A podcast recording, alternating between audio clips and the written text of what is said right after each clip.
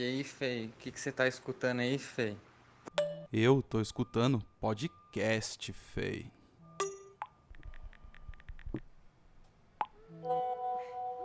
Qual que é da fita, Fei? O que, que tá pegando aí, tio? O que, que tá pegando? Tá pegando é coronavírus. Escuta aí, Fei, você vai ver.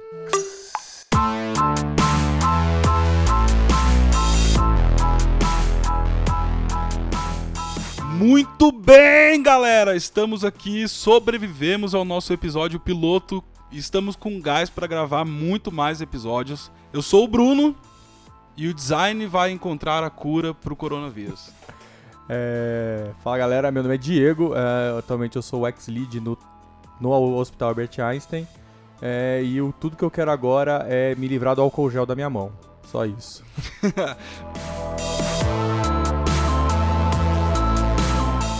aí, cara, como é que você tá? Bem, você? Tô bem também, tá sobrevivendo lá ao meio dessa, dessa pandemia toda? como é que Cara, estão as tô no, coisas? no meio do epicentro, né? Todos os casos graves, inclusive os casos de São Paulo, foram identificados no, no Einstein. O Einstein é o hospital é, referência e o hospital credenciado pelo SUS para fazer a contraprova. Então, realmente, todos os casos de, de coronavírus foram identificados lá. Bom, antes da gente chegar nesse assunto, talvez a gente chegue lá, né? Mas eu queria falar, queria trazer então a conversa para o nosso foco, que, que é conversar sobre a carreira mesmo, falar Sim. de você. É, muita gente te conhece, é um cara que palestra bastante, né, cara? Você tem uma história aí legal pra caramba. Mas antes disso, conta pra mim quem é o Diego aí de origem.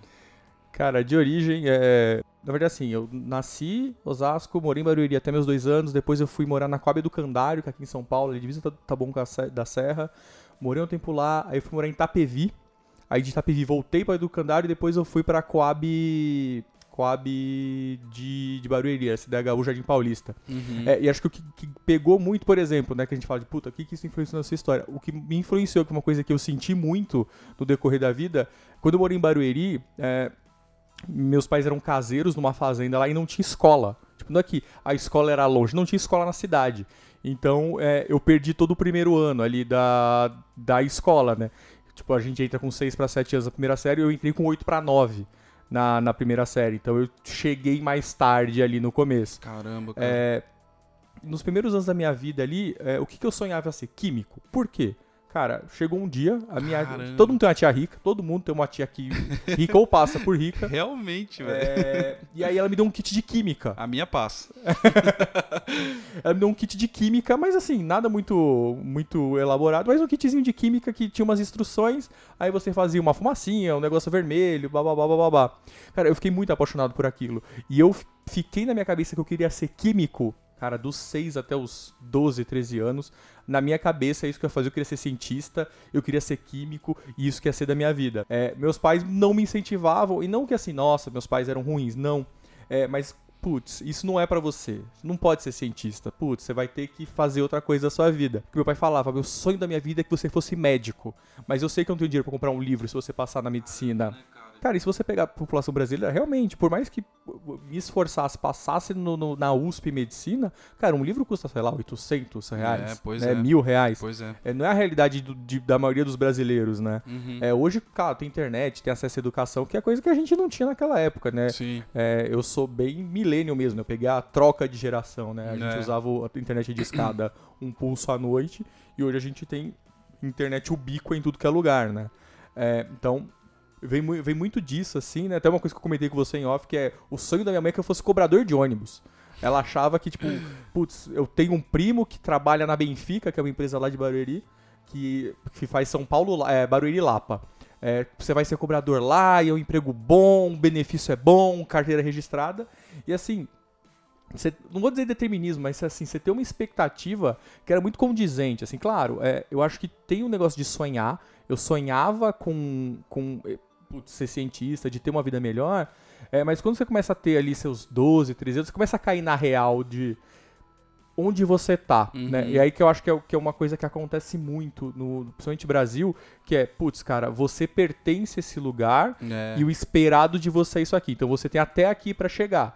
Tipo, sei lá, eu lembro que em algum momento eu falei pro meu pai que eu queria fazer cinema, e aí foi tipo, cara, cinema? Uhum. Cinema é faculdade de rico, ele nunca vai fazer cinema. E aquela expectativa de, ah, você vai fazer administração, ou direito, ou engenharia, é, e em faculdade pública, esquece faculdade particular, porque a gente não tem dinheiro pra pagar.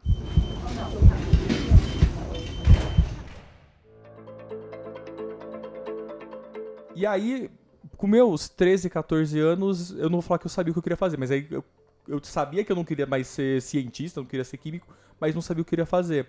Nessa época eu vim para São Paulo, né? O meu pai era segurança nessa época, e aí ele era segurança de um diretor de escola particular. Não era escola de linha, né? Escola adventista, inclusive. Não era uma escola muito top de São Paulo, mas era muito diferente do contexto que eu vivia, né? Eu vivia numa escola que a gente não tinha computador, a gente não tinha televisão, a gente tinha nada desse tipo de coisa, e eu venho pra uma escola que tem alguma estrutura, e eu lembro muito claro, assim, quando eu venho pra cá, eu falo, cara, eu não quero estudar em colégio de playboy. E meu pai falando assim, você vai ter que pagar dobrado agora, porque primeiro você vai ter bolsa, que foi esse o lance. Como ele era segurança desse cara, ele falou, não, vem pra cá, e o seu filho estuda aqui, e beleza. Então eu vou com bolsa, meu pai me cobrando muito. Não, ó, agora você tem bolsa, você tem que ser o melhor da sala. Você não pode perder essa bolsa, tem que fazer o, o que for para não perder essa bolsa. É, e eu com uma expectativa que realmente ia estar muito para trás. Putz, cara, eu já era. Vou repetir, eu vim pra cá, eu tava na oitava série. Vou repetir a oitava série. Só que também me adaptei muito bem, assim, eu conseguia, eu tinha noção das coisas. É, e eu nunca tive nenhuma dificuldade com nada, assim, tipo, ah, putz, eu não era bom em matemática. Eu nunca fui ótimo em matemática, mas passava na média, e pra mim a média sempre foi bom, assim. Uhum. Nunca fui um aluno excepcional. É, e, cara, eu fiquei nessa. Aí todo, todo o ensino médio, eu acho que eu, eu tinha muito na cabeça assim, cara, eu quero uma carreira pra ganhar dinheiro. Uhum. Aí, isso que eu tô na- no, no meu ensino médio. Quero ganhar dinheiro e não importa o quê. Não importa o quê. Aí eu comecei a pesquisar, né, guia do estudante, que era coisa que a gente usava antigamente pra saber quais eram as boas faculdades, os bons cursos, quem tinha três estrelas, cinco estrelas.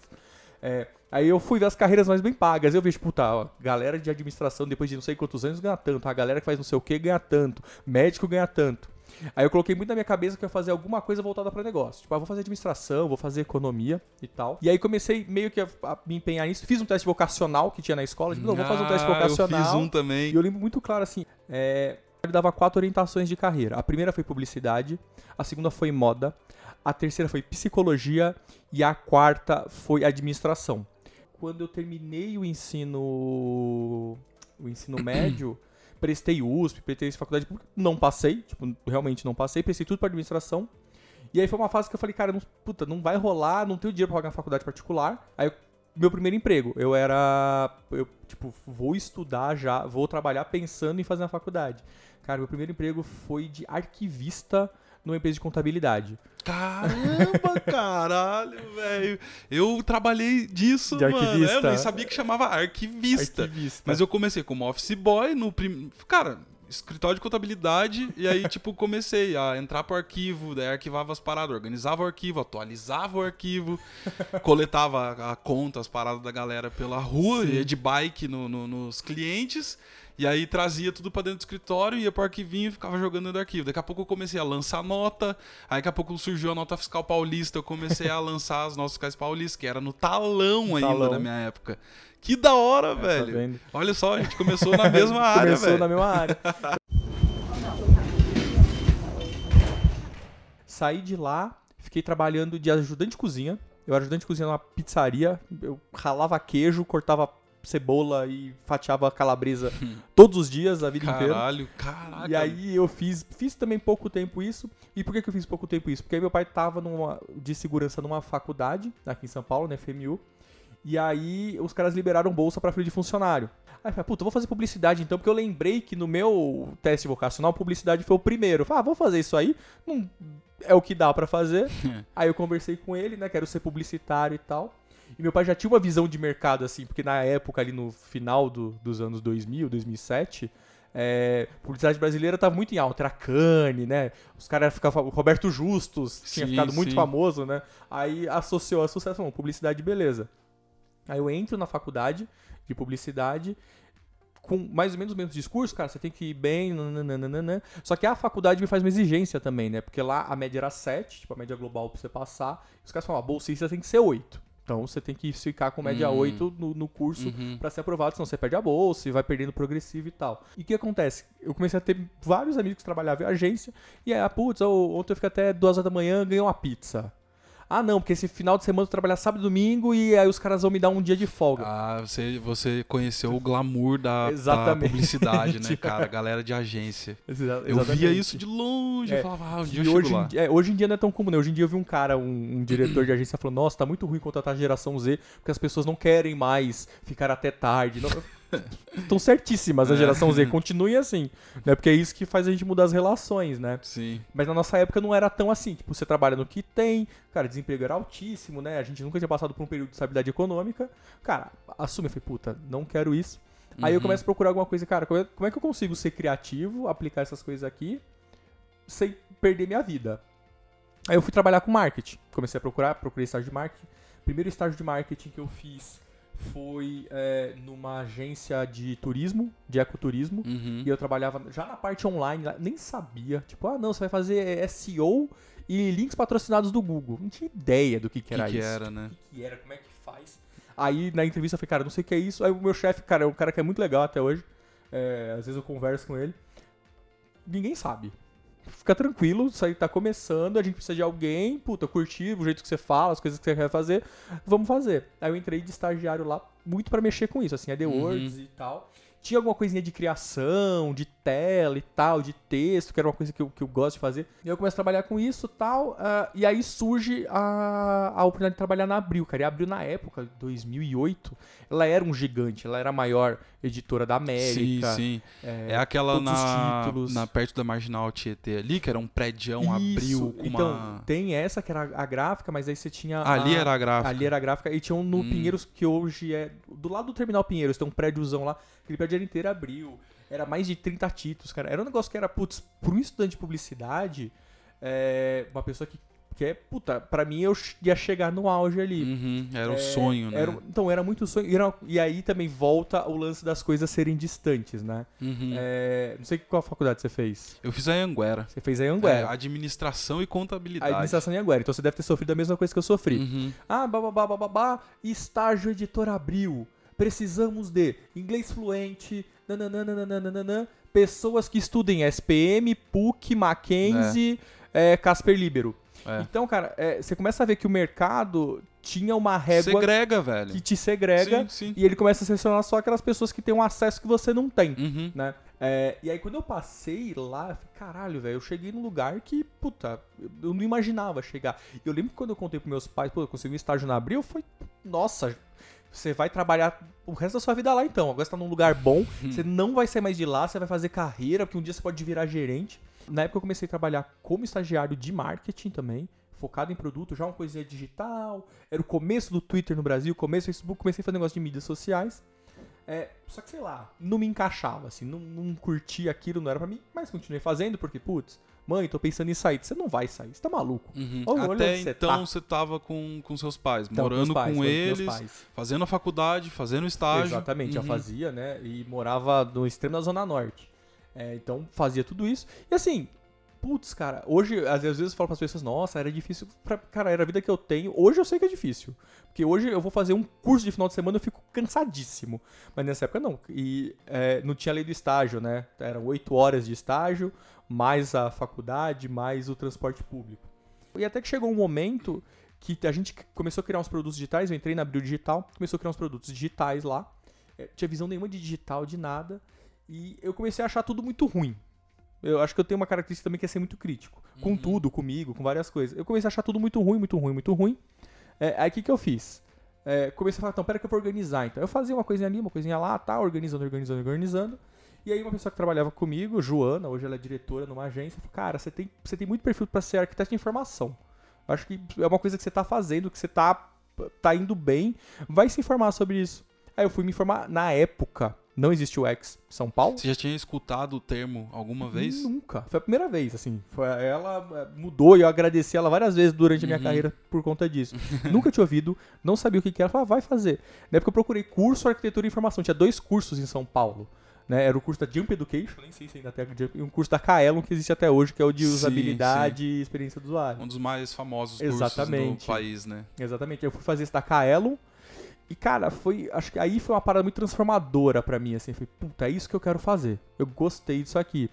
É, e aí, falando muito de propósito, por que, que eu gostei disso? Porque, cara, é, eu vi aquilo ali como uma forma de simplificar a vida das pessoas. A minha missão agora vai ser sempre simplificar as coisas. Então, se tem muita coisa pra fazer, vai ter menos coisa. Se tem muita tela, vai ter menos tela. eu fiquei muito com essa. é, com essa característica quando eu comecei né, na arquitetura de informação. Isso foi ali em 2009. É, e aí, em 2012, já um tempão, passei por esse negócio do marketing, eu já tava, não tava mais gostando de trabalhar lá. Surgiu uma vaga para trabalhar como arquiteto de informação na Saiba Mais, né? Que virou Azul e agora tá na, na Mutante. Quando surgiu essa vaga, eu já era pleno na Abril. Eu já tinha um salário que, sinceramente, eu nunca imaginei que ia ganhar naquela época. Muito dinheiro, ganhava 3 mil reais. Mas pra Uhum. mim era uma coisa muito distante É. da, da minha vida, cara. Eu tinha, sei lá, 22, 23 anos. É, e aí, quando surgiu essa vaga na Saiba Mais, que era para arquiteto de informação júnior, eu conversei com, com, com, a- com as donas lá. E ela falou, cara, tem uma vaga, assim, você não faz isso efetivamente, né? Você também faz isso. Tem uma vaga para júnior. E assim, o salário, metade do salário que eu ganhava. E aí eu fui conversar com meus pais, meus pais falaram, você tá maluco? Como é que você vai deixar um emprego bom numa empresa boa, ganhando tanto pra ganhar metade numa empresa que ninguém conhece, numa empresa pequena? Quantos funcionários tem? Fala, tem oito. Como é que você vai trabalhar com oito pessoas? Você tá jogando sua carreira fora. Você queria? Cara, eu queria. Eu Você queria muito. Queria muito. Eu Por- queria muito. Por quê? assim.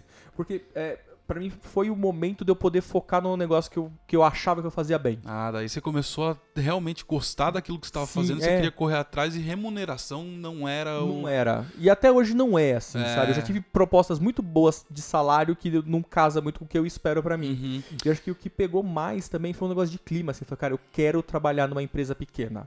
Eu não quero mais trabalhar numa empresa de 40, 50 mil funcionários. Aí eu fui pra uma empresa que na época eu falei 8, mas na verdade ela tinha 12 funcionários. 12 funcionários. Você saiu da Abril enorme. Quantos mil funcionários? Abriu na época que eu trabalhei lá, ela tinha 14 mil funcionários. Tinha gente que você nem imaginava que trabalhava na mesma empresa Que você, conhecia. né? Eu passei por isso também na local web. Gente que encontrou já trabalhou na Abril, trabalhou na verdade, trabalhou na Abril. Desse, desse jeito, sabe? É, é, nem sabe, né? Nem sabe. É, eu queria fazer uma pergunta. é, ainda sobre a vaga, como naquela época você soube que surgiu a vaga? Cara, existe até hoje, trampos.co. Trampos.com. Trampos.com, entrava no Trampos, que era, uma- era um site especializado meio que em vaga de comunicação e digital na época. Uhum. Era grátis, né? Porque eu não tinha dinheiro pra pagar CAT, essas coisas. É, A Cato já tava. já tinha CAT, essas coisas. E aí eu entrei nesse Trampos.com e é assim. Ó, temos uma vaga que tem de informação assim, assim, assado, babá, babá, mandar currículo. Mandei o currículo. Aí tem uma coisa que eu acho legal que é o seguinte: eles pediam um teste pra mim. Tipo, ó, vai fazer um teste, você tem que. É, tá aqui o briefing, é fazer uma tela de resultado de busca de página de imobiliária. Uhum. É, e hoje eu, eu vejo muito assim que o mercado se recusa. Assim, quando eu vou falar com um designer mais novo, o designer mais novo não quer nunca fazer teste. É. né? Eu sei que o mercado se adapta e tal, mas uma coisa pra mim foi muito gratificante que eu nunca tinha feito exatamente aquele trabalho. Assim, então eu fiz um teste totalmente, cara, do zero. É, numa ferramenta que eu não conhecia, que na época era o Axure. Não conhecia Axure. Tipo, ó, Nossa você vai fazer, a gente quer em Axure assim, assim, assado, você tem quatro dias pra fazer. Cara, eu fui, eu fiz, e eu passei, eu fui aprovado. Ó, Diego, vem aqui, a gente quer conversar, nananana. Conversei e entrei. É, e aí acho que começa mesmo a minha carreira como UX designer, né? Porque eu entro como UX designer, arquiteto de informação lá, é, e eu fiquei três anos na Saiba Mais. E na época a gente, a gente fazia chacota. Eu lembro que tenho um coordenador que é meu amigo até hoje, o Thiago, e ele fazia chacota. Não sou UX, eu sou arquiteto de informação. Esse negócio de UX aí não, não, não é pra mim, não. É, porque começou a ser a ter muito do buzzword. Não, porque Sim. tudo vai ser UX, tudo é UX, tudo é UX. Foi bem a época mesmo que surgiu o termo, Sim, né, cara? E, e você conseguia enxergar frente, norte nisso? Você conseguia? Não. Era, era breu, né? Era, total. Eu não, assim, eu não tipo- tinha ideia. Assim, o mercado era praticamente inexistente. Você tinha. Não tinha referência, Você não né? tinha referência. Assim, eu tinha referência porque quando eu entrei, né, eu fui trabalhar com a Carol Leslie, com a, com a Ana Colli, com a Alessandra Nara. Elas eram muito a referência. Você tinha Ercília, né? Você tinha a, a Amires, que hoje tá, tá bem em pauta com, com os cursos dela. Então você tinha algumas mulheres que eram referência. Tinha o Guilhermo, que era uma referência muito forte em arquitetura de informação. Né, o Gil Vicente, você tinha algumas pessoas ali, o próprio Fabrício Teixeira. Então você tinha umas pessoas que meio que te levavam, que você Uhum. conhecia, que tinham um conteúdo legal. E foram essas pessoas que eu comecei a consumir. Muita gente saiu da Globo, né? Muita gente da Globo.com, É. muita gente da Try, Acho que a Sim. Try foi o primeiro grande celeiro de, de talento de UX no Brasil. Uhum. E aí essas coisas começaram a, a crescer, né? Fazia muito teste de usabilidade, muito wireframe. E aí eu comecei a pedir as coisas, assim. Eu lembro muito claro, assim, eu fazia, fazia, e eu cheguei e falei, putz, co- como é que eu faço pra crescer aqui dentro? Qual que é o próximo passo? E minha chefe falou, se você quiser crescer, você tem que aprender isso, aprender isso, aprender isso, fazer isso, fazer aquilo. E eu fui atrás. eu Eles fazer. já tinham uma visão já de carreira para essa área, porque hoje, até hoje, é comum empresas contratarem designers sem saber para que, que serve um designer e colocar o cara lá dentro sem ter visão de tipo dar um futuro para esse cara, para a carreira desse cara. É, até inclusive você citou para a época, você citou termos como teste de usabilidade e, e tudo mais.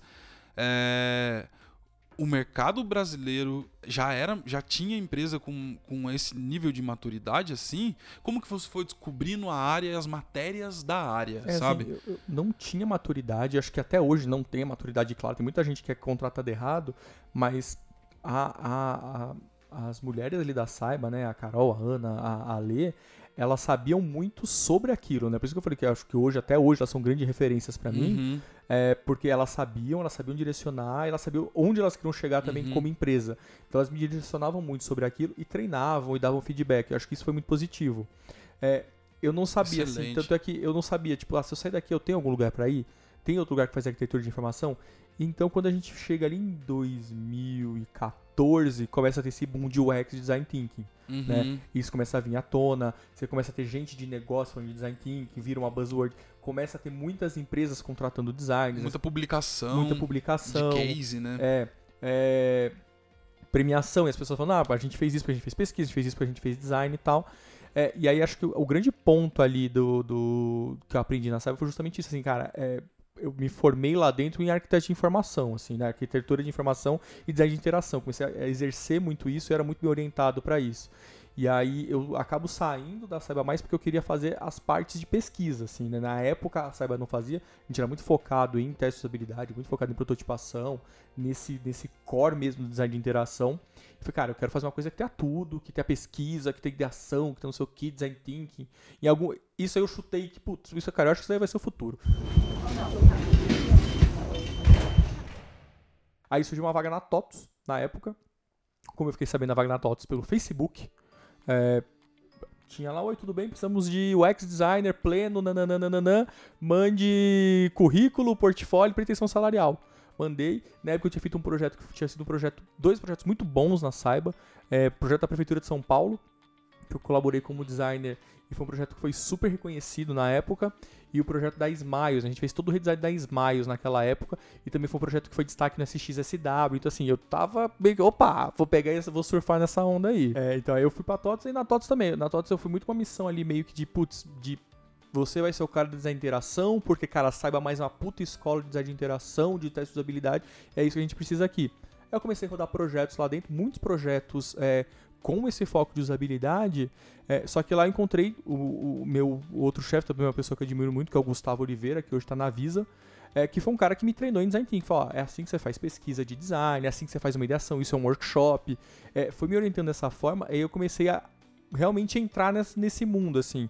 E com essa, tipo, ó, você quer fazer isso? Então você vai, primeiro projeto é esse. Comecei a fazer, e aí eu comecei a gostar, assim, cara, eu, eu, eu sou muito apaixonado por pesquisa, sabe? Uma coisa que eu gosto muito, eu gosto muito de estar com as pessoas, eu gosto muito de é, conhecer o, outros ambientes, outras culturas, e naquele momento que eu meio que entendi que, putz, as pessoas são diferentes, elas têm vivências diferentes, mas mesmo sendo diferente, cada um tem uma história boa pra contar, é, eu comecei a entender isso ali no meu processo de design. E aí eu comecei é, a, a, a ter destaque lá dentro dessa forma. Então, Na você- TOTS. Na TOTS. Faz Uhum. uma palestra pra gente, putz, vai vir um grupo de clientes aqui, apresenta pra eles, faz um workshop de uma hora, faz um workshop de 20 minutos com esses caras.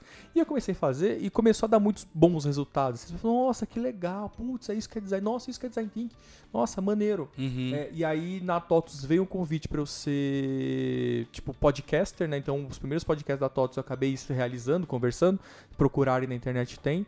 E o primeiro Vou deixar o link também. deixa. E o primeiro Beer for Devs, que é um vídeo, né? Um, tipo um, canal lá da, da TOTS que tem um vídeo com. Sempre é um tema diferente. O primeiro foi eu que apresentei também. Uhum. É, nem lembro o tema, mas, cara, assim, teve muita visualização, muita gente me xingando, eu tive ganhei meus primeiros haters, foi maravilhoso. Ah, tá bebendo no trabalho, mas não arruma minhas coisas. É, Mas foi uma coisa que foi muito transformador foda. mim. É, não sou ninguém, tem o hater, né? É, foi muito transformador que eu comecei a ver também, tipo, putz, cara, eu quero ajudar as pessoas a conhecerem coisas que elas não conhecem. Acho que isso mudou muito pra mim, assim, eu quero é, levar é, essa transformação que o design proporciona para as pessoas que não sabem disso. Então eu comecei a palestrar em evento externo, palestrar em escola, justamente para as pessoas entenderem isso, assim. Aí eu virei sênior, e depois Uhum. de sênior eu virei lead. E foi até um crescimento rápido, assim, porque foram três anos. Eu fiquei um ano como pleno, um ano como Uhum. sênior e virei lead e fiquei mais um ano como lead lá Uhum. dentro. Eu vou falar da história que é muito boa. Meu chefe chegou, quinta-feira, 10 horas da manhã. Diego, tô saindo, é, vou me demitir da TOTS e eu vou para outra empresa, etc, etc, etc. É, e temos três opções. Primeira opção, você vai assumir como líder.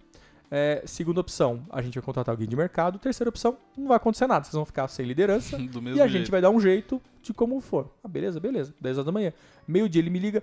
é, pode vir aqui no RH? Fui no RH, a gente decidiu que vai ser você. Topa! Cara, eu lembro até hoje o sentimento, assim, cara, eu senti o coração batendo no, no osso aqui, no externo. Eu falei, tá, aceito, quero. E os meus três próximos meses são de pânico e desespero. Puta, eu não vou conseguir, não vai dar certo, eu quero desistir, eu quero voltar a ser, eu quero voltar a ser sênior, eu não sirvo quero pra tela, eu isso, quero tela. eu quero fazer tela, eu quero fazer pesquisa. E, e hoje, cara, eu sei, assim, é, e eu gosto de falar abertamente disso, porque eu sei que todo lead passa por isso, assim. E o cara que não passa é, é muito agraciado, muito iluminado, né? Mas, por exemplo, você falou que passou, outras pessoas que eu conversei falaram que passaram Maluco, também. Um dia eu te conto as histórias, vou te contar, você vai ver. E eu fiquei muito em pânico, vai. Cometi erro pra caralho, muito erro de tudo, de gestão, de pessoa. Aí, cara, a única decisão que eu podia ter foi estudar. Cara, vou estudar sobre liderança, vou estudar sobre gestão. Comecei a fazer muito curso sobre isso pra Uhum. entender mesmo. E eu vi que realmente eu tava fazendo completamente errado, assim. Uhum. Pra mim eu acreditava, ai, nossa, autonomia. Também, a gente é milênio, geração Z adora. Não, porque eu quero autonomia no trabalho. Cara, eu comecei a entender o que, que é realmente autonomia. Assim, autonomia sem direcionamento é gente perdida o tempo inteiro. Sim. A gente fica simplesmente, não, vai lá, faz o que você acredita que é melhor. Puta, pronto, já, já é receita pra dar bosta. É. Aí eu tive a minha, a minha, o convite para ir pra Embraer. Eu, o convite pra Embraer, ele foi muito bom porque não existia área de design digital dentro da Embraer, né? A Embraer tinha uns braços ali, a Embraer X, né, que era com a Paula Macedo, que hoje é head de pesquisa no Nubank. Você Uhum. tinha o Rafael Buriti na Tech, que é o head de design hoje na, na Visa Vale. Então você tinha pessoas muito boas ali nos braços da Embraer, mas na Embraer mesmo não tinha nada. Diego, vamos lá. E foi a primeira vez que assim, o que me, muito me motivou foi você tem carta branca para montar o time e o processo do jeito que você quiser. Você vai contratar as pessoas que você quiser e você vai fazer o processo de design que você acha que, que é cabível aqui. Cara, e foi muito bom, assim, porque eu sei que pouquíssimos designers na vida vão ter essa oportunidade Sim. e numa empresa do tamanho da Embraer, uma empresa de 50 anos, gigantesca, milhares de funcionários. Cara, eu fui e foi também assim, eu não fiquei tanto tempo na Embraer, mas o tempo que eu fiquei foi muito gratificante. Por quê? Eu pude fazer exatamente isso, assim, essa carta branca que foi me dada foi dessa forma, que eu aprendi a ser líder. Né? Eu cometi um, um erro que as pessoas falam no mercado, que eu acabei levando metade do meu time trabalhando na TOTS para trabalhar comigo. Opa, Sim. vem comigo aqui. É, eu sei que não é moralmente das coisas mais legais de fazer. Mas é entendo muito comum. É muito comum. Extremamente Não- comum. Não, vou dizer que eu também não fiz. Não, extremamente comum, cara. E assim, e às vezes você tem times pra treinar a pessoa. E, e hoje eu entendo assim, cara, você confiar nas pessoas que você trabalha e realmente confiar, né? Não é só delegar e falar, nossa, tomara que dê certo. Não, cara, eu vou delegar porque eu sei que vai dar certo, Uhum. sabe? É, ter essa visão foi uma coisa que me, me fez trazer essas pessoas. Levei pessoas que trabalhavam comigo, mas tive a preocupação de trazer pessoas diferentes. Mais uma vez, foi, cara, vou pegar então pessoas de escolas diferentes, de formações, de empresas que não tem nada a ver com esse cenário que eu trabalho, pra trabalhar comigo. Montei o time dessa forma, deu super certo. assim, a gente entregou muito projeto, é, diminuiu o timing de projeto. Por exemplo, é, projetos digitais eles tinham um time de mais ou menos um ano e meio a dois anos. A gente passou a fazer em quatro meses. É, e uma coisa que eu comecei a gostar pra caramba de fazer lá é que a gente fazia até MVP, assim, sabe? Tipo, Uhum. o design não era só tela, o design tinha uma, Uhum. um impacto no negócio. É, e foi quando eu comecei a ouvir a primeira vez assim, putz, cara, você é um bom líder. olha, o feedback, o, o- tinha essas formalidades de RH, né? O, o pessoal da sua equipe gosta muito de você, nossa, as pessoas é, te veem como um líder natural aqui dentro. E aí foi, putz, esse curso tudo começou a dar certo, comecei a... Começou a encaixar começou a encaixar. E as come- peças, e né? eu comecei a entender que o meu papel como líder, cara, não é mandar é servir. Eu acho que é, foi esse o, o estalo que me deu dentro da Embraer, assim. Uhum. Cara, eu não tô aqui pra ter uma visão que na minha cabeça é maravilhosa e fazer a galera é, executar, tipo, Willy Wonka e os Umpalumpas. Não é isso, assim. Uhum. Cara, eu tô aqui pra, claro, ter uma visão, só que eu quero que essas pessoas aqui embaixo, cara, elas tenham autonomia pra me questionar sobre essa visão. E eu Uhum. quero é, ser o melhor líder possível para que elas cheguem lá, tirar impedimento, é, ajudar, mentorar, dar, guiar, treinar as pessoas. E acho que foi aí, acho que até o- esses elogios, assim, porque aí eu comecei a entender, cara, realmente aqui eu sirvo como líder. Uhum. Né? E conecta com essa coisa que de, de, de querer ajudar, de realmente querer ter um propósito ali, é, de fazer as pessoas irem mais longe, porque no fundo, é, por mais que eu tive muito apoio e tal, é, muita sorte, eu não tive essa base de tipo ter alguém que, não, cara, vamos lá, vamos dar certo, eu vou sentar do seu lado e vou te ajudar. É, e aí acho que a maior escola que eu tive foi de líderes ruins, assim. Eu tinha um líder péssimo, falei, cara, esse cara, como é que esse cara virou gerente? O que, que esse cara faz? Isso é uma pessoa que é escrota e tal. E eu falo, eu não vou ser assim. Uhum. Eu não vou ser assim. Cara, é, isso eu nunca. Cara, eu tô me identificando muito, eu tô achando incrível, eu tô me segurando pra não falar da minha vida aqui, mas eu não sou o, o entrevistado. É, porque. E aí eu queria só ressaltar um ponto que eu acho muito interessante. Que é nesse momento em que você teve a oportunidade, que você começou a liderar pessoas, para a carreira de um designer, é a hora que você descola um pouco do lado técnico, né? Sim. E, e deixa de colocar a mão ali realmente no sketch, na Sim. tela, no processo, nos post-its. Sim. E você olha muito mais para como as pessoas estão executando as coisas e você vai meio que orientando ali. É, para mim, isso, além de tudo, além de, tá, de ficar assustado por coordenar o time do o Reclame Aqui, na época que eu assumi, eu não sei hoje, mas a época era o quinto site mais acessado do mundo. Então, tipo, meu time mexendo nessas telas poderiam derrubar o ranqueamento, sabe? Então tem toda um- uma responsa nas suas costas. E além do susto disso tudo, dessa carga toda, eu também ficava tipo, ai, mas eu quero desenhar um pouquinho de tela, caraca, eu tô longe daquilo. Você passou por isso também? Cara, eu passei, eu passo, só que também uma coisa minha como líder, quando eu comecei a, a- a pesquisar e tal, eu vi que esse negócio também de, de liderança que é 100% servil é uma particularidade muito do mercado brasileiro. Comecei a estudar mercado alemão, mercado é, dos Estados Unidos, eu vi que lá não é tão comum. As pessoas conseguem dividir. Assim, eu tenho um líder, que é um líder de pessoas, mas ele faz alguma coisa de mão na massa. E aí eu desenhei tanto no, na Embraer quanto hoje na, no Einstein é, que eu tenho um tempo para poder executar alguma coisa, né? Claro, eu não consigo executar com a qualidade nem com, com a dedicação que eu gostaria, Uhum. porque vão surgindo coisas, mas eu desenhei um processo que eu consigo me encaixar e fazer, cara, faço pesquisa ainda, faço workshop ainda, que são coisas que eu gosto e me dão muito prazer de fazer Uhum. assim. Eu acho que se eu me ab- abandonar totalmente, vai parar de fazer sentido, né? Porque como eu gosto de, é, cara, conhecer gente nova e entender de, de vivências novas, né? Se eu ficar só na gestão, eu vou perder a parte que, eu- que realmente me trouxe pra essa área. Perfeito. Ah, como foi pra você sair de uma área que era TOTUS, que é uma empresa de RP? Aí você sai desse mercado, você vai lá pro mercado que os caras estão fazendo aeronave. cara, você trocou de nichos mesmo, assim, né? Sim. Como é que foi isso? Como é que é isso, cara? Cara, talvez, talvez essa seja a única coisa que foi planejada na minha carreira, assim, porque é, eu sempre quis absorver o máximo de conteúdo possível, porque eu acho que vem muito do- do- dessa, dessa minha crença de quanto mais coisa é, eu souber, mais eu consigo conectar e mais criativo ou mais inovador eu consigo ser numa profissão que me exige isso. É, então, quando eu vou trabalhar em indústria, né, que é no caso da Embraer, eu vou meio que assim, cara, puta, vai ser muito legal porque eu nunca trabalhei com indústria. Eu quero entender como a indústria se comporta nesse, nesse nicho aqui. E por mais que eu vá como designer digital e tal, cara, na Embraer eu fiz redesenho de processo de pintura e cromagem de peça.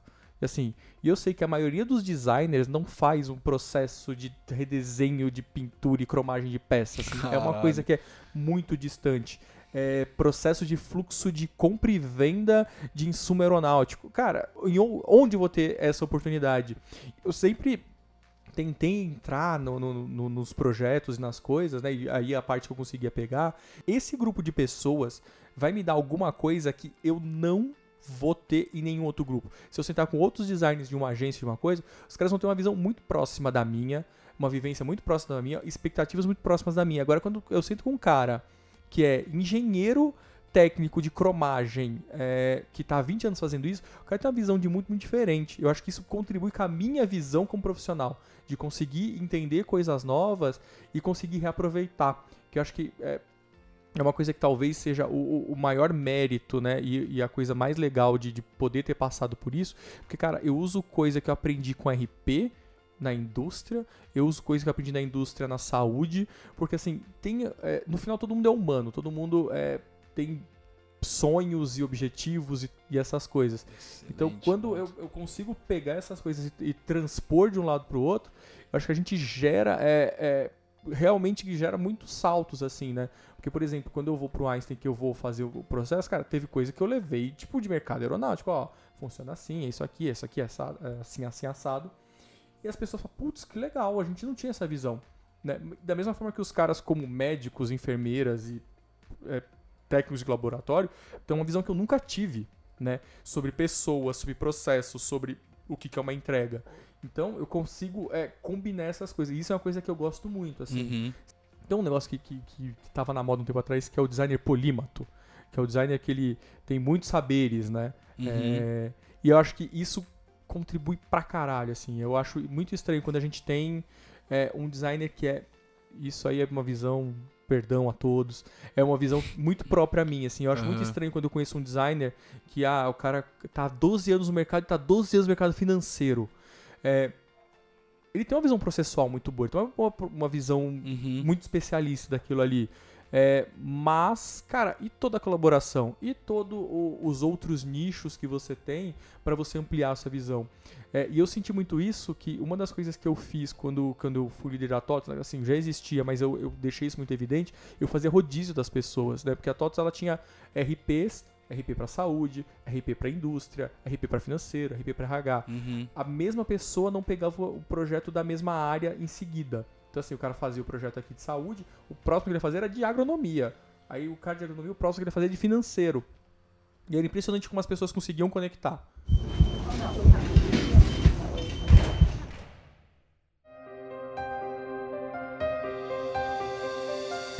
gente chegou no ponto então atual da sua carreira. Conta um pouco sobre como foi o processo para entrar no Albert Einstein, tanto o processo RH e depois o seu processo pessoal mesmo de Aham. aceitar essa mudança, os propósitos do porquê você aceitou Sim. e e conta dos desafios que você vem enfrentando. Cara, eu acho que o. Assim, do, do, do quesito de como eu entrei lá foi em Red Hunter que me achou e tal. É, porque é uma coisa que eu até incentivo as pessoas que trabalham comigo sempre, assim, cara, escreve, faz palestras, faz essas coisas. Porque quando você começa a ter evidência, as pessoas começam, começam a te notar. E quando começa a te notar, você começa a ter muito. Você passa a poder escolher onde você vai trabalhar. Uhum. Acho que isso me ajudou bastante, assim. É, fazer palestra, fazer workshop, é, essa exposição e produzir conteúdo, que é uma coisa que a gente não faz. A gente consome muito conteúdo, mas a gente não produz tanto, né? Então, parabéns pelo, pelo podcast. Imagina. É, e o designer, ele tem essa, essa característica, assim, ele, a- nós somos muito bons executores e a gente é criativo, mas a gente gera pouca coisa. Se você pegar, você entrar no X Collective, é, outras ferramentas da área, você vai ver que são mais ou menos sempre as mesmas pessoas que escrevem, os temas são mais ou menos correlatos, né? Então, assim, eu sempre incentivo as pessoas, cara, vai, coloca a cara a tapa, porque aí você pode falar, não, eu- esse é o emprego que faz sentido pra mim. Eu acho que eu pude eu tive a sorte maravilhosa de poder fazer isso, de ter esse momento da minha carreira, de falar, cara, eu quero poder trabalhar com isso aqui. Então os caras me chamaram, eu fui, e acho que muito com esse propósito, assim, cara, eu queria impactar positivamente a vida das pessoas, assim, cara, e através da saúde. Por que eu consigo manter as pessoas mais saudáveis, mais ativas, o que for, assim. É, e acho que esse foi todo o propósito que me levou lá. E poder trabalhar num mercado que era totalmente novo, totalmente é, irreal, assim, né? Uhum. Eu acho que o maior desafio que, que eu tive tenho lá, processo, assim, sabe? Você conseguir colocar um processo que seja adequado a normas de saúde, porque é um mercado extremamente regulado, é, tem muita literatura, tem muita coisa, então eu não posso simplesmente ter uma ideia e executar. Não tem como fazer um MVP de um, sei lá, cara, monitor cardíaco. Uhum. Cara, ah, não deu errado, deu errado, alguém morreu. Né? É um negócio muito sério. Caramba, que louco. Então, é, e assim, a gente começa a atuar no, no- num, num nicho no mercado que você tem que ter muita clareza e certeza do que você está fazendo. E por outro lado, assim, o que é realmente difícil de- desse, desse mercado é que a gente trabalha com um público que é um público é, de médico, que é um público que é difícil, vamos dizer assim, de trabalhar. Uhum. Porque assim, o médico, cara, ele é um cara que estudou muitos anos. O local que o Albert Einstein são médicos que são provavelmente os melhores médicos da América Latina, possivelmente alguns dos melhores médicos do mundo estão ali. Então, esse cara tem muita propriedade pra falar o que ele quer falar. Ele tem muito mais propriedade do que eu em qualquer assunto que a gente for debater relacionado à saúde. Qualquer coisa, qualquer ideia que eu tiver relacionado à qualidade de vida de um paciente, esse cara com certeza sabe o que ele tá falando muito melhor do que eu e ele tem uma tese e ele tem um estudo de caso pra fazer aquilo ali. Uhum. Então, é, isso é muito difícil, porque às vezes você tem um médico que também que ele transpõe um pouco isso. Então, o cara, ele acha que ele é muito bom disso aqui, então ele é muito bom em tudo, né? Então, é, a gente tem que começar a Hum. falar mais não, né? Tipo, opa, cara, eu sei que você é um gênio. Eu reconheço que você é o melhor médico em si daquela especialidade. Porém, se eu colocar esse botão, a gente vai ter problema. É, então, Entendi.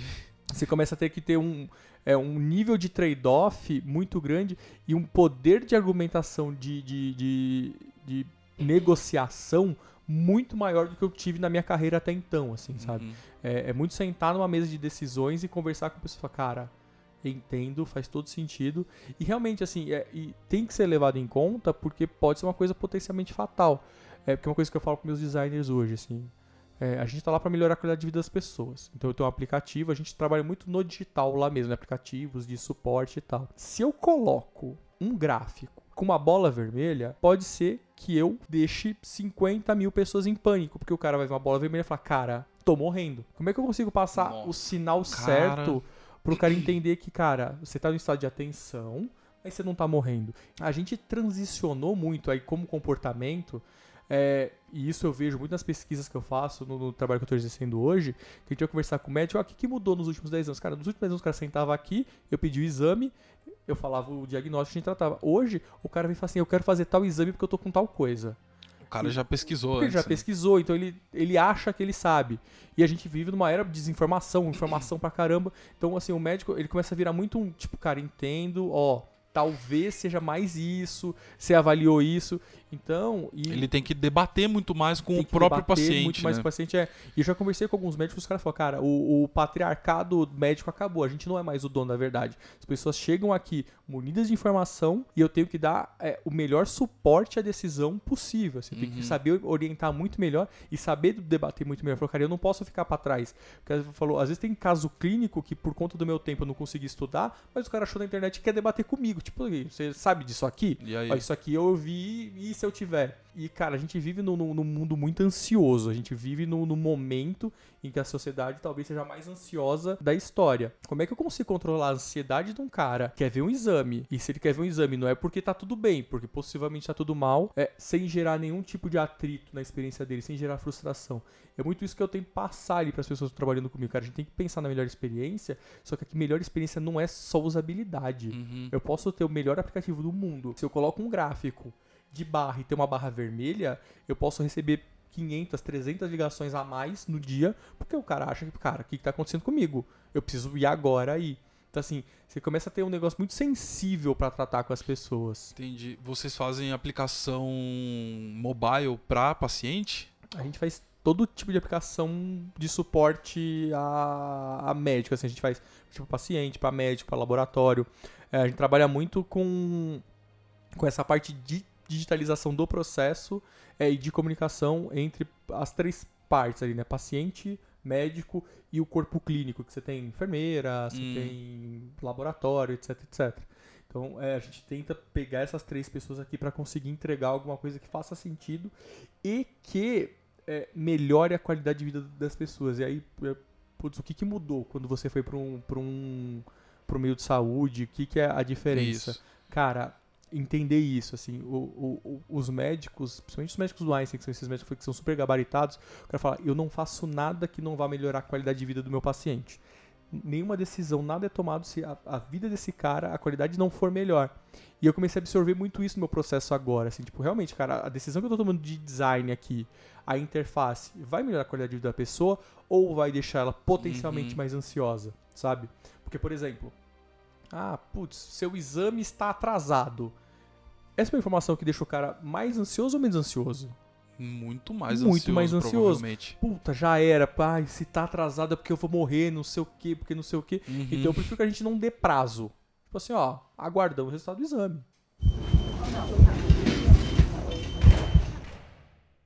Vocês têm que tipo de profissionais envolvidos no processo de design? Por exemplo, um psicólogo seria um excelente UX Seria, writer nesse seria, caso, né? Seria. É, assim, infelizmente eu não tenho ninguém médico, assim, eu tenho alguns médicos que, que transicionaram para inovação, alguns profissionais de saúde que transicionaram para inovação e ajudam muito a gente, mas com os meus designs eu não tenho ninguém. Assim, todos os meus designs eles são, é, eles vêm do meio mais digital, mais agência e tal. É, o que é, eu tenho uma UX writer no time, mas ela migrou, cara, falando de, de jeito diferente. Ela fez faculdade de cinema, Aí ela largou o cinema, virou desenvolvedora Android, e aí ela ser o X-Writer. Eu falei, putz, é o tipo de pessoa que, que eu gosto de contratar. É, porque migrou bastante. Migrou bastante, tem uma visão muito. E é uma pessoa muito mais velha, que é uma coisa que a gente não vê na nossa área, é uma pessoa Uhum. que já tem mais de 40 anos, né? E, cara, vem. Você tem problema de, de ter um chefe que é 10 anos mais novo que você? Não tem? Bola pra frente, vamos lá. Uhum. É, cara, e é muito bom assim. E aí falando de escrita, né? É, quando eu entrei, eu fiz uma análise de texto lá. Eu falei, cara, a gente se, a gente se comunica muito de uma forma muito masculina, muito masculinizada. Você Uhum. pega os textos, as comunicações, é, cara, parece um advogado tá falando com a pessoa assim. E eu entendo por quê, assim, cara. A, a linguagem que a gente tem que passar ali é uma linguagem que ela tem que ser é, mais clara possível, mais sucinta possível e tem que proteger a gente de potenciais processos e o que for. É, e aí, o que eu pedi pra ela, cara, faz uma pesquisa que eu quero que você entenda como é que as pessoas realmente se comunicam aqui dentro. Porque a gente tá falando do melhor hospital da América Latina, o 38º melhor hospital do mundo. É, o corpo clínico composto na maioria por mulher, quando a gente fala de enfermeiro, técnico, médico, etc. Você tem um, um pouquinho mais de mulher ali. É, e a gente se comunica como se fosse um homem. Então eu quero Uhum. entender quais são as palavras que as pessoas falam. Quais são as palavras que eu não posso usar. Qual que é o tom de voz que eu preciso ter pra comunicar? Cara, isso é muito né? interessante porque você tá falando de discussão de tom de voz, que é uma matéria básica para quem fez publicidade Sim. e é uma coisa básica quando você tá trabalhando em qualquer outro tipo de produto, que é tipo como que a gente se comunica e tal. É, chegar ao ponto de pensar nisso dentro de um hospital é Sim. muito interessante, né, cara? Sim. Hoje o Albert Einstein contrata designers, provavelmente desenvolvedores e todo o pacotinho que vem junto Sim. quando a gente fala de, de tecnologia, né? Aham. Que a gente está passando pela era de transformação digital. Isso é comum hoje em dia dentro do meio da saúde? É, assim, aí eu vou falar do, do conhecimento que eu tenho, né? Não sei se é o total limitado. O que eu vejo muito assim, empresa tradicional, hospital tradicional, menos. Você tem hospitais de ponta, você tem uma estrutura melhor, como um Oswaldo Cruz, um Sírio, o próprio Einstein. É, esses caras você tem uma estrutura melhor. Hospitais que não são tão grandes ou que não investem tanto, é, não é tão comum. Tanto é que a gente tem um, tra- a gente tem um serviço dentro do Einstein que é de prestar serviço para outros hospitais, para outros meios de saúde. A gente faz isso porque não é tão bem estruturado. Então é muito comum a gente é, fazer job para outros hospitais, para outras instituições de saúde, para putz, como é que estrutura um time de inovação, como é que eu rodo o projeto de inovação, rodar um projeto de inovação para falar, ó, esse aqui é um processo, tá aqui um produto, então a gente faz isso. Onde você tem muita gente hoje, é, designer, programador, health tech. né? Então você tem muita startup de saúde surgindo, porque como é um mercado muito regulado, é, e por ser muito regulado, ele tem uma lentidão de evolução, principalmente quando você não tem aporte, quando você não tem estrutura, Uhum. muita startup de saúde nascendo, assim, mas tipo, muita. Então tem muita gente indo nesse, nesse meio. E aí você tem o caso, que é um caso um pouco à parte, que é o caso da DASA, né, que é um, um grande gigante hoje de laboratórios e, e exame clínico, que os caras estão meio tipo Ambev da saúde, assim. Eles estão gigantescos, comprando empresa e absorvendo e fazendo uma transformação cultural, que é uma transformação digital, na verdade, uma transformação digital, que é uma transformação digital de verdade. Então você tem. Não cara, deixa de ser cultural, né? Não deixa de ser Porque cultural. a cultura da empresa Sim. não tinha esse. Não tinha essa composição no DNA. Exatamente. Então e eles, agora. é, eles realmente fizeram essa transformação. Os caras mudaram muito, trabalha com Square, trabalha com Ágil. É, eu acho que hoje o a DASA eles têm o maior número de designers em empresa de saúde. Eles devem estar próximo dos 50 designers Uhum. trabalhando com saúde. É, você tem a- o caso da Raia Drogazil também, que é uma empresa que era super tradicional e do ano passado pra cá os caras começaram a trabalhar com, com designer, com, com ágil e aí passaram de, sei lá, 12 designers e vão terminar o ano com quase 50 designers. Uhum. É, muito porque começaram a entender o valor que isso tem. é, e acho que muito do, do- um pouco que eu falei aqui, o valor para decisão de negócio, assim, não é só, tá, temos um processo de design. Não, cara, a gente tem um designer aqui porque tô convertendo mais, tô entregando mais rápido. Putz, criei um produto aqui que sem esses caras eu não ia chegar. Que eu acho que é um papel que, é, que eu acho que casa um pouco da liderança com o design. É, o nosso papel é muito conseguir ajudar as pessoas a chegar no resultado que elas não chegariam por si só, sabe? Uhum. tanto processo de design quanto processo de liderança, assim. Cara, por que, que eu rodo um design sprint, alguma- coisa do tipo? Porque, cara, eu vou chegar num resultado aqui que se a gente não fizesse dessa forma, a gente não ia chegar nesse tempo ou com essa qualidade. Liderança é a mesma coisa quando a gente fala de carreira, né? Porque, putz, mentora, one-on-one, essas coisas. Porque eu preciso ajudar a pessoa a chegar num lugar da carreira dela, ou no momento do, do- de formação profissional, que talvez se ela não tivesse o meu apoio, ela não chegaria. né? Então começou a haver muito essa, esse, essa sincronia entre os papéis, né?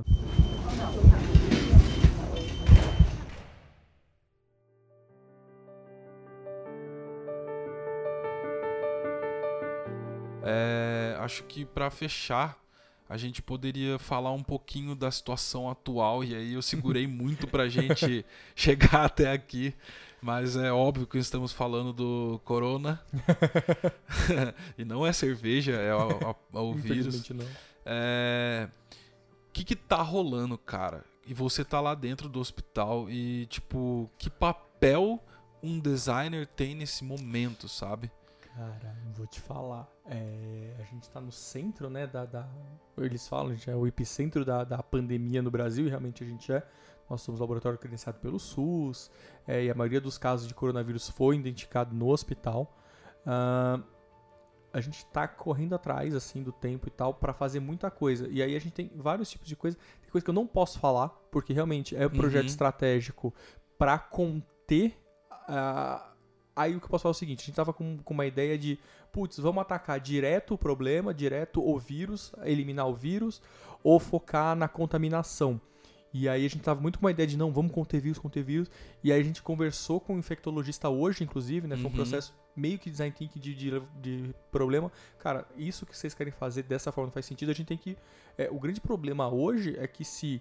é, for como na China, for como na Itália, o sistema de saúde do Brasil, particular e público, não absorve. Sim. Então você vai ter muita gente na rua com isso que vai passar para mais pessoas, né? Porque o, o coronavírus não é tão letal, mas ele é muito contagioso, É. né? Que aí o que você tem que fazer é, cara, vamos limitar o contágio o máximo possível. E foi mais ou menos isso, cara. A gente tem que limitar o contágio. E a gente, como design, o que a gente tá fazendo, cara? Entendendo realmente o problema de, putz, cara, realmente faz sentido. A gente vai focar nisso aqui.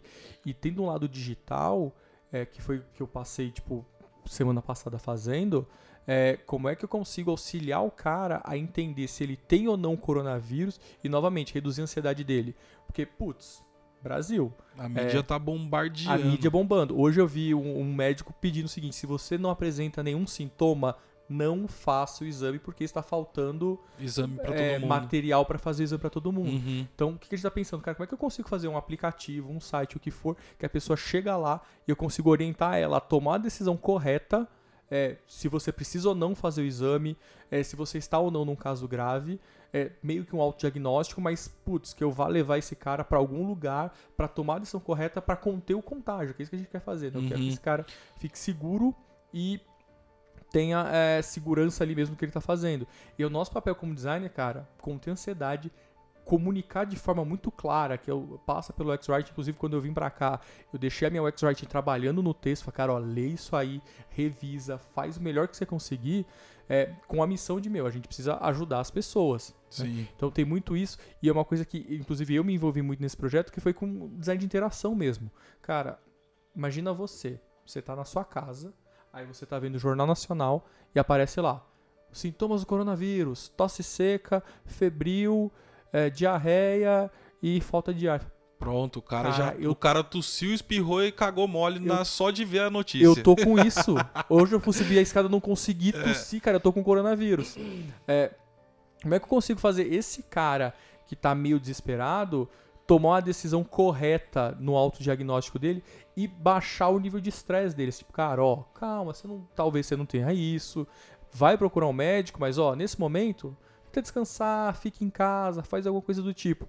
Então a gente tá passando muito por esse momento, assim, de cara, de conseguir entender é, e sem poder fazer entrevista, porque como é que eu vou entrevistar um cara que tem coronavírus? A a minha segurança está comprometida e a segurança dele está comprometida. Uhum. Que eu posso passar uma outra doença para ele e piorar o quadro dele. Nossa. Então, assim, a gente fazendo um negócio de um modo um pouco empírico, né? Com base em- nessas coisas, mas é, cara, desenhei um fluxo de usabilidade ali, não, um fluxo de tela, que eu consegui reduzir o máximo possível que eu conseguia pro cara, tipo, em quatro cliques chegar no resultado final. Sabe? Tipo, ó, é isso, isso, isso. Cara, ó, Entendi. Provavelmente você não tem nada, é, mas se você quiser falar com um médico credenciado do hospital, tem um caminho aqui pra você falar. Mas assim, aparentemente seu caso não é grave. Porque existe um protocolo, assim, e aí é uma coisa que ajuda muito pra design. Existe um protocolo internacional de identificação de coronavírus. Uhum. Que é quando as pessoas que chegam no, no, no pronto-socorro, o cara faz algumas perguntas. Ah, você tá sentindo isso? Tá sentindo isso?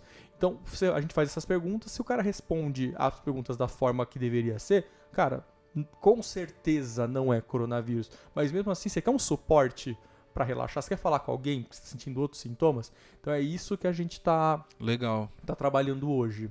Entendi. E, cara, coração na mão, né? Porque eu, eu brinco hoje, por exemplo, eu. Hoje eu tô numa fintech, é uma startup que lida com dinheiro, a gente é uma conta digital. E aí a gente fala, cara, todo designer aqui do time tem, tem que carregar a responsabilidade de estar lidando com o maior bem dos nossos clientes, que é a grana do cara. Então, tipo, um centavo fora da curva ali, meu irmão, é treta. No caso de vocês, meu amigo, é a vida do cara Sim. real, né? Sim. Então, tipo, trabalhar esse tipo de responsabilidade, assim, atrelar isso à sua carreira, eu acho que É. eu não consigo enxergar um nível maior que esse pra uma carreira de designer, assim, sabe? Nível de responsabilidade pra um designer. Sim. Porque, não, tipo, é, é- não, é, é- realmente é muito, é muita responsabilidade. E quando a gente analisa, né, tipo, caso a caso, e assim, claro, é porque é uma pandemia, a gente tá num momento muito, muito sensível. Mas às vezes quando a gente vai fazer outras coisas, por exemplo, eu fiz um, um job lá que era pra problemas de incontinência urinária. Cara, é um negócio que quando você fala, é tipo, meio que provocar riso. Incontinência urinária e tal. Galera boba, né? Então, é, mas velho, como, é que eu, como é que eu consigo mudar a qualidade de vida das pessoas? E esse é um projeto, cara, que eu falei com uma pessoa de saúde pública da cidade de São Paulo que faz trabalho de ginecologia em presídio da cidade de São Paulo. E, cara, assim, você, você começa a ter novamente uma visão de mundo. Caramba, velho. E não é nem tipo, nossa, tô sentindo empatia. Não tô sentindo empatia nenhuma, na real, assim. Não é, cara, eu nunca vou menstruar, eu nunca vou precisar de um- uma ginecologista, provavelmente nunca vou ser preso numa cadeia feminina. Aham. É, mas aquela pessoa ela tem uma visão de mundo tão própria, ela tem uma visão tão própria, e ela tem uma opinião sobre as coisas tão própria que enriquece a minha visão, sabe? É, e não tô, não, estou livre de julgamento. Não existe ser livre de julgamento, não existe ser imparcial, nada disso. É, mas você consegue ter um- um- uma clareza no- nas coisas que você faz, no tipo de decisão que você toma, que você nunca teve. Putz, cara, eu nunca pensei que isso é incontinência urinária. Eu nunca imaginei o quanto impacta a vida de uma pessoa sofrer com isso, Uhum. Enquanto não tive imerso naquilo ali. Essa é a maior skill que o designer tem que ir desenvolvendo durante a sua carreira, Sim. que não é aprender a mexer num sketch ou em qualquer programa, e sim conseguir lidar com humanos, né, Sim. cara, e conseguir absorver isso não só com empatia, mas exercendo quase que toda a sua sensibilidade como pessoa para se colocar no lugar da outra pessoa, entender o problema dela e, e prover uma solução para aquilo, né?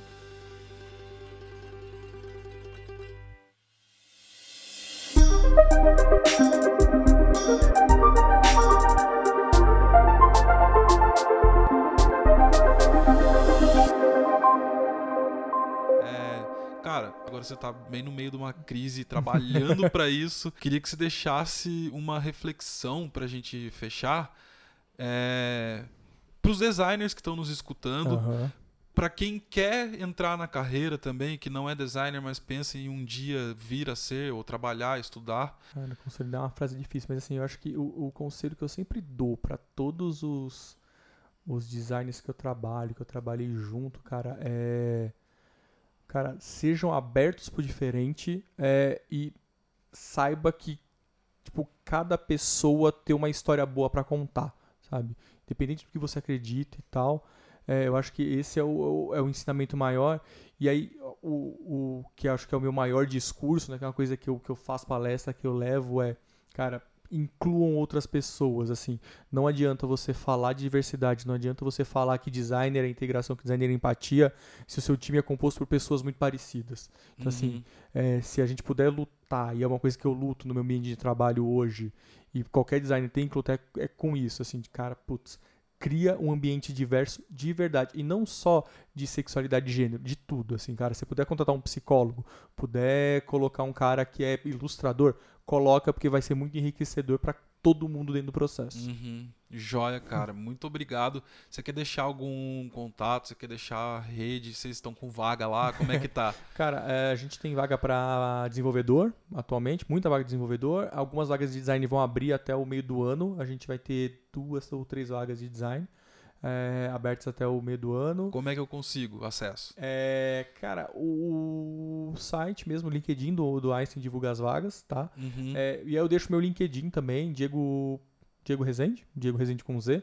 É, quem quiser procurar, eu aparece lá.